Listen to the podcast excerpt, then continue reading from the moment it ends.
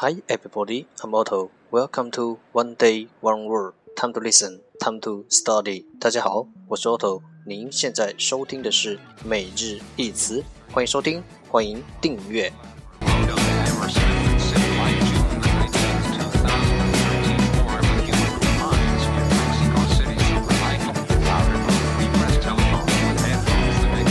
让学习英语融入生活，在途中爱上你自己。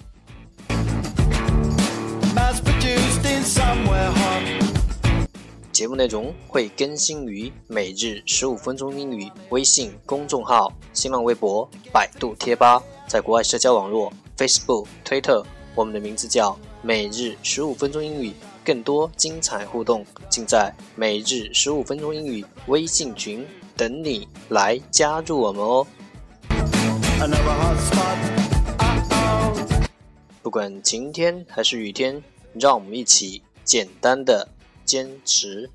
每一天。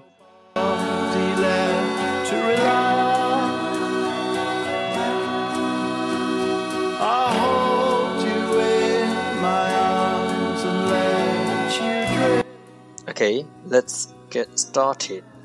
Day 52. Today's word is 今天的 单词是 ice cream ice cream i c e c r e a m ice cream 名词冰淇淋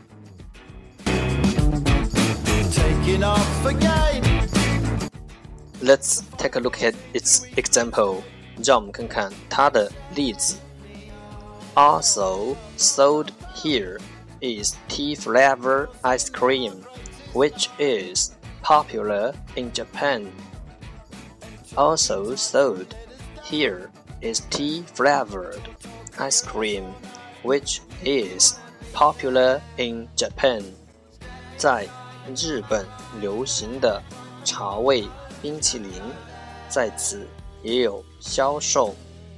Also sold here is tea flavored ice cream, which is popular in Japan.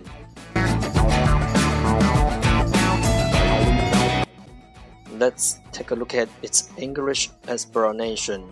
让我们看看它的英文解释。Frozen dessert containing cream and sugar and flavoring.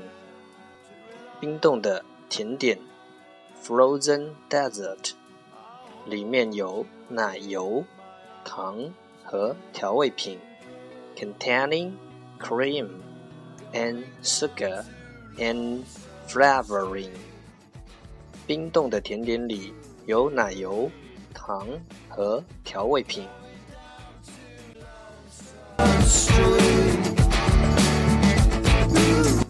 Let's take a look at its example again. 让我们再看看它的例子。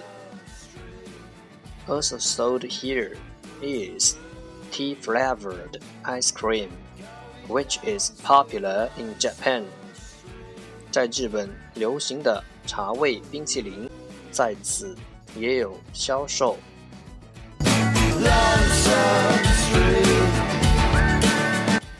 Keywords 关键单词：ice cream，ice cream，i c e c r e a m，ice cream 名词冰淇淋。